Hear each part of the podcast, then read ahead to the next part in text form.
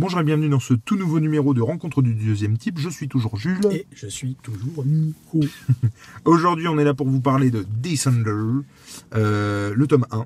Euh, Nico m'avait passé le tome 1 et le tome 2. Clairement, j'ai eu le temps de lire que le tome 1. Jeff Lemire et Dustin Nguyen, Et... deux auteurs. Excuse-moi. Oh je- non, mais je- bah, je t'en prie. C'est des auteurs que tout ce que Jeff Lemire ou Jeff Lemire, je sais pas comment on dit. Ouais, alors, on dira plus- plusieurs Lemire. fois et de plusieurs manières différentes. Voilà, exactement, on aime bien. Jeff Lemire, tout ce qui sort, Eh ben, moi, je kiffe. j'achète. Dustin Nguyen, j'ai découvert avec euh, Descender et Alors, non seulement je kiffe, mais en plus, j'ai compris avec celui-là pourquoi. Les dessins, on en reparlera de Dustin Nguyen ensuite parce qu'il faut en parler. ça c'est sûr. Donc, Descender, qu'est-ce que c'est? Qu'est-ce que. L'histoire, tu t'en souviens ou pas?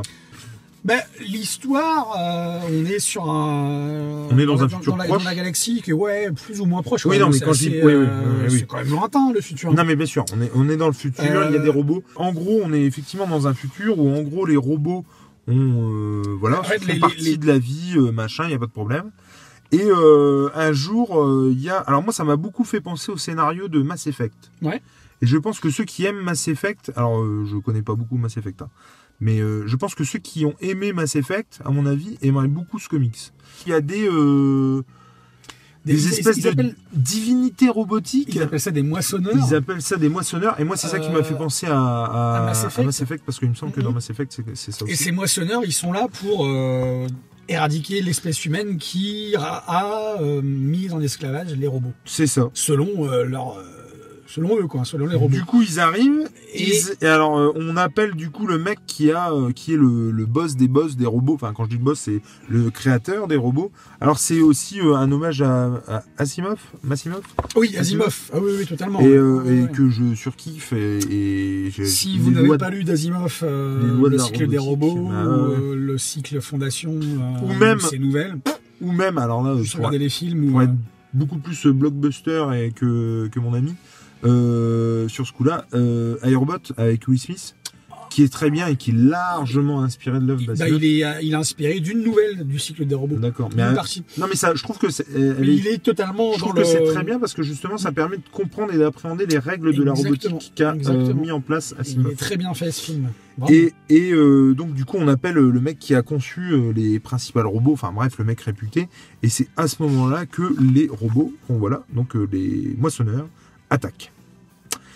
Euh, au moment où ils attaquent, euh, alors que je dise pas de bêtises, au moment où ils attaquent, il y a un enfant qui se réveille, clairement l'autre au- bout de la galaxie. En fait, c'est pas au je- même moment en fait, c'est pas au même moment. C'est-à-dire qu'on est euh, plusieurs années plus tard. On est des années plus tard et on arrive sur une planète Oui. déserte. Oui, oui, tout à fait. J'ai une bêtise. Et Dix ans a- plus tard. une détection des, de vie sur cette planète zéro. On arrive sur une case où détection, euh, de, je sais pas quoi, de vie. Alors- une, une vie. Ouais. Et on voit un petit, un petit garçon qui se réveille Ouais. et qui cherche un peu partout ce qui lui arrive. et, Il s'appelle euh, Team 21 et en fait on apprend un peu plus tard, c'est pareil, je spoil on spoil pas, hein, non, non, c'est écrit dans le synopsis Euh, derrière. Team 21, donc, il fait partie d'une, comment dire, d'une Une série de robots. d'une série de robots, voilà, robots domestiques, qui, hein. qui est euh, son but est d'accompagner un autre enfant en fait. Clairement, c'est pour les fils ou filles uniques, euh, un Pas frère. que, ou- hein, Non, non, mais pour, les, pour les adultes aussi, hein, ça, ça accompagne oui, les adultes oui, oui, dans non, mais un, oui, voilà, un enfant de substitution. Un, un humanoïde. euh, Voilà. Et mais son but, c'est de euh, protéger et de d'accompagner et de servir, enfin, ça. pas, il- il- pas servir. Pas servir, non, non. mais d'accompagner le truc. En tout cas, là, dans cette configuration, il a une, donc il a une famille, et je crois pas qu'on voit le papa, mais il y a la maman et euh, un garçon, et du coup, c'est pour ça que je suis parti direct là-dedans, et qui est vraiment considéré comme son frère, même si le mot n'est jamais utilisé, mais genre, il a son anniversaire, euh, sa, sa tutrice, si on peut dire, euh, il l'appelle maman, euh, elle le laisse l'appeler maman, enfin, il y a beaucoup de choses. Et dès le début, on sent qu'il y a un souci. Parce qu'il a complètement conscience qu'il est robot, mais il a aussi euh, une conscience d'humain. C'est-à-dire qu'il réfléchit à certaines choses et il, Il a des il se pose des questions sur certaines choses, des émotions. Il dit qu'il rêve. Donc il y a vraiment là quelque chose de très très intéressant. Et on spoile pas, mais euh, effectivement on va comprendre à un moment donné que euh, le concepteur des robots a, euh, sans le vouloir, peut-être créé quelque chose qui est entre les deux. Alors déjà, il y a plein, plein, plein de références à la pop culture euh, en ce qui concerne la robotique. Totalement. Donc on parlait d'Asimov tout à l'heure, Ah, on on parle, de Star Wars, Runner, Star on parle Wars, de Star Wars, de- on parle des cinquième élément. hein. Cinquième élément aussi. Ça m'a beaucoup fait penser à ça, à Valérian, du coup. Et Valérian. Parce qu'à partir du moment où ça fait penser au cinquième élément, Ça fait peut penser à, Valérian ou inversement. Ouais, complètement. Et, euh, euh, et à- Iron Man, je veux dire, euh, le mec a des propulseurs sur sa main, le gamin, euh, qui font clairement penser à Iron Man. Je sais pas si on va les voir là. Ouais, mais Iron Man, il l'a pas pompé sur autre chose, ça, ses propulseurs. Mais non, mais j'ai pas dit euh, comment il s'appelle là, le robot, là, euh, Astro le robot, là. Ah, mais alors, celle-là, Ah bah voilà. tu parles d'Astro le robot. Bah oui, c'est exactement ça, à ça que ça m'a fait penser. Ça, Bah oui. euh, on est Ah bah, fond dedans. hein. totalement, totalement. Et mais ouais, non mais j'aurais bien vu. Non mais le, c'est vrai que non mais même le esthétiquement, je trouvais vraiment que c'était vraiment euh, ça. Ça fait Mm. quand même très propulseur euh, de d'Iron Man. Mais Totalement. mais je kiffe hein. C'est superbe. Et euh, il y a plein plein plein de, de choses effectivement qui, qui font penser à d'autres trucs. Et c'est vraiment vraiment cool. Euh, Il y a euh, notamment une vanne qui font direct. Bah là d'a- d'ailleurs c'est cette vanne là, je l'ai même pas fait exprès. Avec euh, Tesla, Telsa, tout Ouais. ça. Et je trouvais ça cool parce que moi du coup à chaque fois que je le lisais Telsa, je lisais Tesla. Tesla, c'est horrible. Je pense que c'est fait exprès. Mais bien sûr, et du coup, c'est vachement bien. Et, euh, et alors, alors, je pars sur le dessin. Le dessin, euh, quand j'ai mis la première page, je me suis dit, qu'est-ce que c'est ce pastis? Ok. Et alors, il y a, j'ai, j'ai mis peut-être deux trois pages à, à- à appréhender le dessin, mais moi j'ai tout, c'est comme ça hein, pour euh, tout ce que je lis. C'est-à-dire qu'à chaque fois, euh, quand c'est un dessin un peu particulier, bah, il me faut deux trois pages pour m'habituer et après ça va quoi. Mais là, mais c'est ça allait crescendo quoi. J'ai surkiffé. Mais j'ai adoré. Alors moi je, je sais pas si ça t'a fait le même effet, mais à un moment donné, euh, Et- je, je- je- je lisais dans mon lit comme je fais souvent attends, euh, je- le truc. Et attends, je vais te. J'ai pris le bouquin Non mais attends parce que je crois qu'on a le même euh, truc. et, et j'ai lu, j'ai dit à Claire, donc ma, mon amoureuse, et Ouais. je lui ai dit, euh, la trame du papier. ouais, j'ai l'impression, de- Mais c'est le vois le grain du papier, Le grain du papier. Alors il y, en a sur C'est une. fou. Là surtout- par exemple. surtout sur toutes les couleurs. non mais y y moi il y en a une où ça m'a. moi aussi, il y en a une où ça, Ça m'a choqué mais. J'ai trouvé ça extraordinaire. En fait ouais c'est donc c'est le mec euh, donc bosse à l'aquarelle j'imagine Ouais. sur du papier canson. papier canson quoi. Enfin, Et euh, j'avais vraiment l'impression d'avoir du can. Ouais. Alors t'es là, tu essaies de toucher le bout Ah, mais, pour alors- le grain du pour le coup super édition parce que. extraordinaire.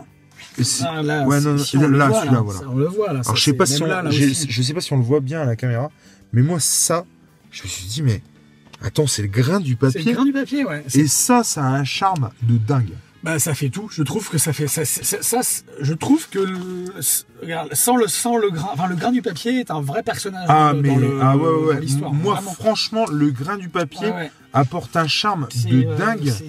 J'essaie de retrouver un autre truc après j'espère que je vais pas trop spoiler non plus. Mais euh, ouais ça apporte un charme de dingue. Et euh, t'as l'impression en fait d'être dans l'atelier de l'artiste et de regarder ses plans. Exactement. Et je, ouais, c'est, c'est génial. J'ai, j'ai, je, je suis sur le cul, si vous me permettez l'expression, parce que je m'attendais vraiment pas à ça. Euh, moi, quand je l'ai, je l'ai pris, j'ai vu les dessins, je me suis dit, ouf, c'est un peu particulier. Euh, c'est très, très euh, poétique. et j'ai les, quand on regarde les, les différentes couvertures, pour être tout à fait clair, j'ai eu peur que ce soit trop poétique.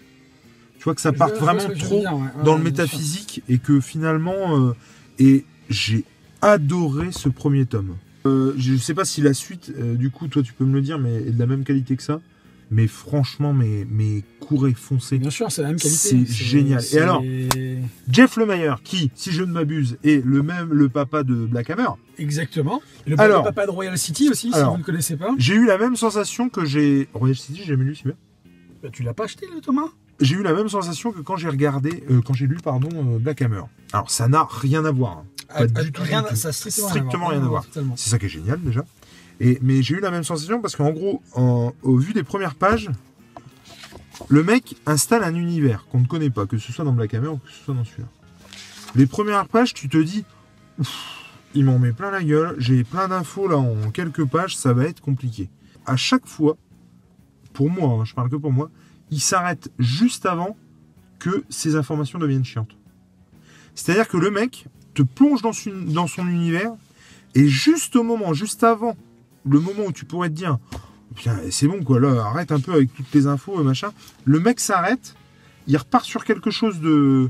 de Plus soft quand même. ouais. de lisible, de Mhm. in- intellectuellement moins risqué, enfin tu vois ce que je veux dire? Moins pesant. Euh, tu sais, t'as pas de- d'informations Ah assimilées, machin. Et après, il distille toutes les petites infos. Il refait des flashbacks s'il faut. Mais du coup, il distille un peu son, son, scénar comme ça. Et moi, ça, j'adore. Parce que, effectivement, alors là, pour le coup, c'est justement parce qu'on en parle que du coup, j'ai pas forcément le truc en tête. Mais euh, j'ai déjà eu des, comics ou des BD qui, qui développent un univers, un univers pardon, qui instaure des personnages, machin, et qui s'embourbent là-dedans, et ça devient trop. Au bout d'un moment, t'as juste envie de fermer le truc et basta, quoi. Ouais, ouais, ouais. Et là, le mec a l'intelligence de s'arrêter juste avant que ça devienne saoulant. L'univers est super, euh, super abordable, alors qu'aux premières pages, tu te dis, voilà, ça va être compliqué. euh, et Exactement. moi, j'adore son sa Et manière de quoi. moi, en regardant la page sur laquelle tu es et les, les- les pages que tu as montrées avant, et puis en me souvenant un peu de la suite, le silence, on l'entend, Ah ouais, mais on complètement. le sent, on sent le, On sent, le vent s'engouffrer, là, le- euh, on- on- tous les bruits, toutes les sensations, tous les sentiments, toutes les. Ils ont réussi, Nguyen, parce que c'est Nguyen qui dessine, et les Maher avec euh, euh, ses, euh, ses onomatopées ou ses textes, à nous faire réellement ressentir ce qu'ils nous montrent. Quoi. Et, euh, mais et c'est ça le génie, comme, pour, pour, pour continuer sur euh, ouais, ouais, ouais. les éloges sur euh, Descender. On sent qu'il y a beaucoup de beaucoup d'inspiration. D'ailleurs, il le disait ici, Star Wars, Philip K. Dick avec Asimov, euh, ou Asimov, pardon. Mais c'est leur univers, c'est à euh, eux, quoi. C'est vraiment à eux. Euh, que ce soit film ou, euh, ou BD, je pense que c'est le meilleur truc de science-fiction que j'ai lu, ces- j'ai lu ou vu Je- ces dernières années. Je serais Ces pas loin de, dernières je serais années. pas loin de dire la même chose, ouais. Alors que franchement, ça, ça me... Tu vois, il y a même il y a un côté poétique manga un peu japonais. tu oui, exactement. Oui, bah, Et- Nguyen, hein, Ouais, mais complètement. lui, je crois, mais, mais, et, mais du coup, j'avoue que moi, au départ, ça me bottait pas plus que ça. J'en avais entendu parler, et du coup, j'étais curieux, parce que de toute façon, je suis Mhm. curieux. Mais, mais bon, euh, j'avais un peu peur de, de m'emmerder. hein. Et mais carrément pas, quoi. Bref, foncez à fond là-dessus. Et comme on aime à le dire, que ce soit des livres, des euh, BD, des comics ou, du SMS ou, ou- ou le plan, plan d'un lycée lycée professionnel, voilà, Quand Eh tu ben, es- perdu, par par exemple. L'important, c'est de lire. Et en l'occurrence, des scènes. Allez-y Allez, ciao